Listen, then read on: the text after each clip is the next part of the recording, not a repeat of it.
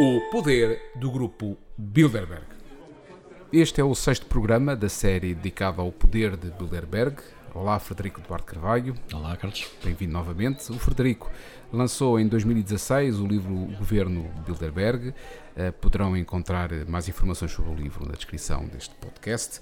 Neste sexto programa, vamos falar sobre as coincidências das reuniões que acontecem desde 1954 com momentos chaves da história uh, mundial. Vamos tentar perceber, uh, Frederico, uh, há exemplos dessas coincidências, das reuniões, de quem vai e depois de resultados, de acontecimentos Bom, para além de algumas personalidades que são elevadas a presidentes ou a primeiros-ministros dos seus países e para tornar coisa mais próxima uns dos outros. Por exemplo, o Bill Clinton vai a uma reunião ainda como governador do Arkansas e acaba por ser eleito presidente dos Estados Unidos mais tarde. Uh, o próprio Santana Lopes e, uh, e Drão Barroso e António Guterres e Jorge Sampaio uh, vão a reuniões, e José Sócrates também vão a reuniões antes de serem primeiros ministros, uh, portanto acabam por, como nós uma vez também dissemos, aquilo, as reuniões até servem um pouco como uh, entrevistas de emprego, para ver se são personalidades dignas de confiança do dinheiro que as empresas e os bancos e as, as, instituições que das pessoas lá representadas podem não confiar nas mãos desses políticos.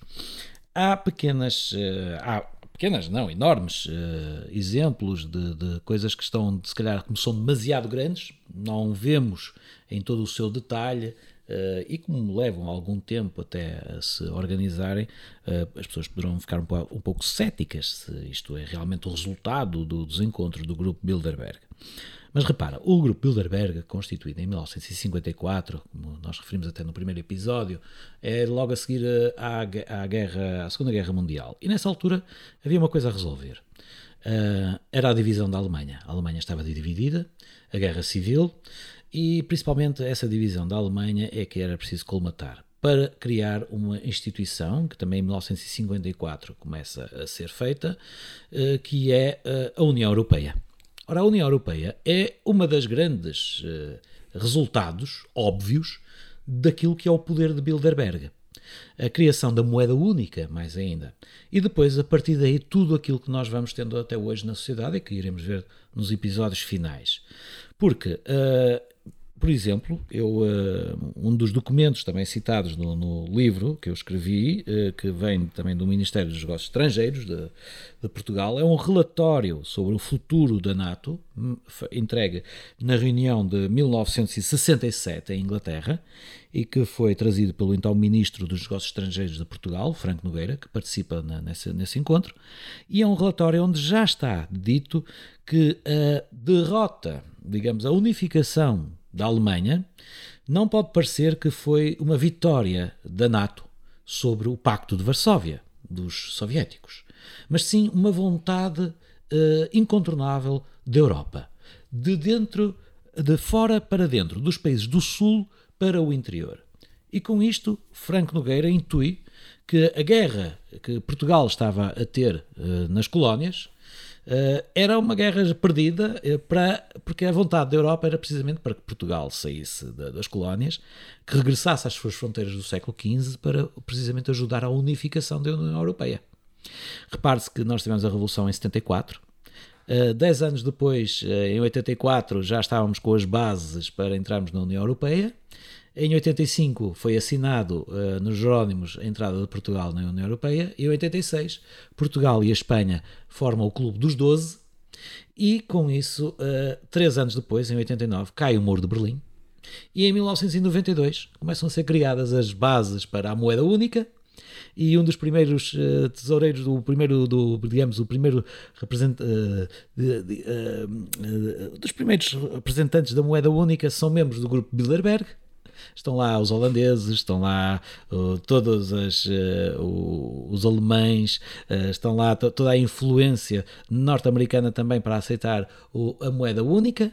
Mas tu, tu estás a referir esses exemplos uh, não são exemplos maus de algo que tenha acontecido de mal para a humanidade. Podes-me dizer que são bons ou maus, eu não sei, é, é assim. A ideia é boa, à partida, mas feita por quem foi feita, e tu tens agora um euro uh, que vale menos na, em Portugal do que vale na, na, na Alemanha? Tens pessoas a ganhar salários na Alemanha que não ganham em Portugal. Isto nos Estados Unidos não é a mesma coisa. Os Estados Unidos, se calhar, os salários acabam por ser todos transversais. Tu tens aqui a Europa a duas velocidades, não é? E isso foi feito à pressa e de se calhar de uma forma discutível, em que nós vendemos parte da nossa soberania de uma forma que se calhar não deveria ter sido. E quem conseguiu montar esse poder, por exemplo. Mas estás a dizer nós quem? Portugal? Portugal. Eu digo Portugal, a própria Europa, a necessidade da própria Europa. Repara, eu muitas vezes faço uma. E isto é uma visão do grupo Bilderberg. E isto eu faço uma espécie como uma piada, se quisermos. Uh, se Hitler viesse hoje ver como é que estava a, a sua Europa, e a sua Alemanha, nomeadamente, e perguntasse ao chanceler alemão como é que está a sua Alemanha, o chanceler alemão diria de uma forma muito prática: a Europa está formidável, é Führer. Estamos unidos política e economicamente de Portugal à Polónia. Existe uma moeda central única e o Banco Central está aqui em Frankfurt. E, o, e o, a capital em Bruxelas e o Parlamento na França, em Estrasburgo. E o Hitler diria: Mas isso é o meu sonho. E os ingleses? perguntaria o Hitler. E então o alemão diria: ah, então os ingleses ajudaram a fazer isto e agora fizeram um Brexit para nos deixar sozinhos. Então e os russos? pergunta o Hitler. Então os russos estão a lutar entre eles na Ucrânia. Então e os americanos? Os americanos vão eleger um velhote ou, ou um louco. Hum. E portanto, isto é uma, esta Europa, eh, se tu disseres assim, então estamos bem, não estamos? Sim, era o sonho do Hitler. Portanto, temos aqui este peso e duas medidas. Convenceram-nos a nós que esta era a Europa possível, que era a Europa sem fronteiras, que era que nós queríamos. E é verdade. É bom, não podemos ter livre circulação. É extraordinária a partilha da, da cultura. Agora, o que não é bom é uma Europa, se calhar não de, de, de, de, países, mas uma Europa, uns Estados Unidos da Europa e não uma Europa livre de Estados. Estás a falar de Estados Unidos da Europa Porquê? Por causa de uma influência grande que os Estados Unidos Ora, da está. América poderão o, ter. O, é? o, o, grupo Bilderberg permitiu a construção de uns Estados Unidos da Europa em vez de uma Europa de Estados livres.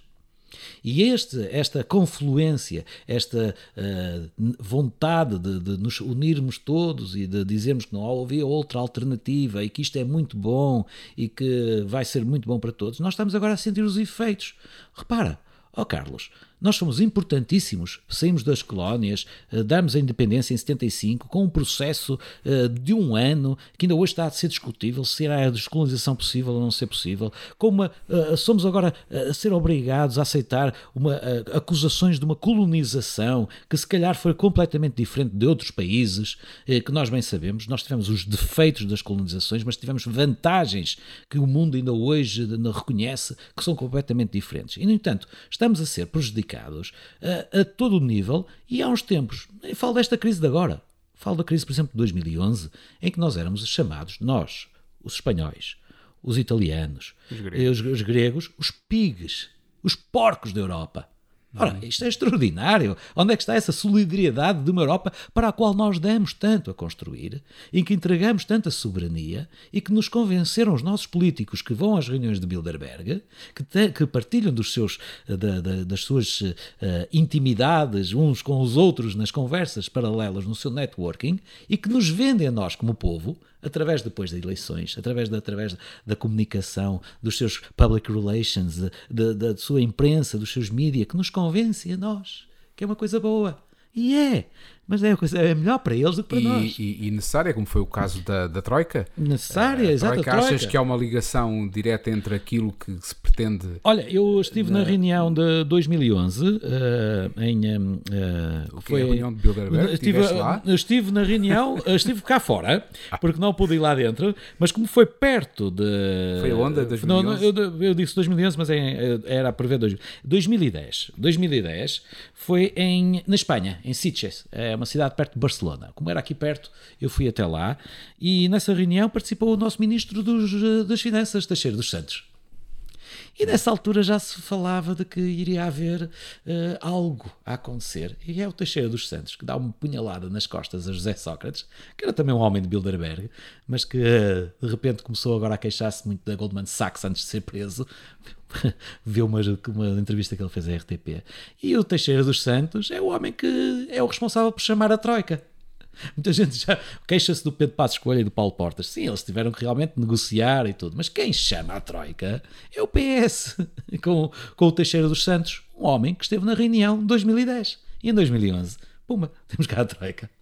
Portanto, são coincidências, é verdade, eu sei, mas lá está. São pessoas que, formadas, de, eh, intelectuais uh, que têm acesso a toda a informação do mundo, que poderiam resolver os problemas como se fossem um, um grupo de anciões a resolver uma, um mundo que é uma utopia. Todos nós já uh, unidos pelas comunicações, uma aldeia global extraordinária. Mas uma aldeia onde se passa fome, uma aldeia com, cheia de injustiças, uma aldeia cada vez mais controlada.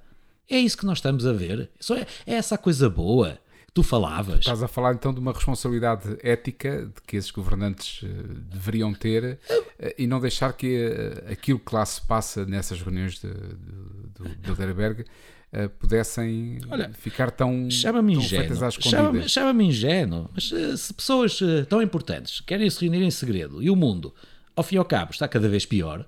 Oh, Carlos, o que é que eu posso pensar destas pessoas? É que não têm poder nenhum, coitadas, e se calhar só existem para fazer acreditar que têm poder, ou só elas só estão a tratar dos seus próprios interesses e os nossos interesses são secundários quando elas foram eleitas para nos uh, uh, governar e governar em nosso nome. Mas não, estão-se a governar elas e nós estamos cada vez mais desgovernados. E isto sente-se depois nas, eh, nas eleições e em soluções radicais, em que estamos a ser afastados. Olha, nos Estados Unidos eles tiveram o Trump como uma solução radical. O Trump não veio como uma solução para resolver os problemas, mas veio como uma resposta uh, do cansaço de anos e anos de experiências sociólogas, uh, económicas e sociológicas feitas sobre um todo um povo. Aquilo é uma expressão de, de, da maior uh, desrespeito. E por isso metem uma personalidade como o Trump. Nós também temos aqui, não vou precisar de mencionar nomes, mas temos uh, cada vez mais pessoas a dizer que vão votar em soluções extremas. E isso uhum. não me uhum. agrada. Não agrada a ninguém, não pode agradar a ninguém. Mas depois também as soluções uh, moderadas que temos são aquelas que, que anos e anos de experiências que nos andaram a fazer e que nos trouxeram até aqui e que nos empobreceram cada vez mais. Realmente é um problema. E segundo a análise, Frederico, tu tens feito estas, eh, estes encontros eh, do Grupo Bilderberg, que deverá vir a, a Lisboa, recordemos, entre 18 e 21 de maio, é exatamente sobre estas questões do, do, do secretismo e de qual é que é o poder efetivo que estas pessoas que participam nas reuniões têm na vida de todos nós, que estamos a abordar neste podcast. Frederico, muito obrigado, muito obrigado. pelas tuas palavras. No próximo programa iremos ver que outras organizações idênticas a esta do Grupo Bilderberg existem e também de que forma é que elas poderão, de uma forma supranacional, influenciar as nossas vidas. Então, até o próximo programa. Até o próximo programa.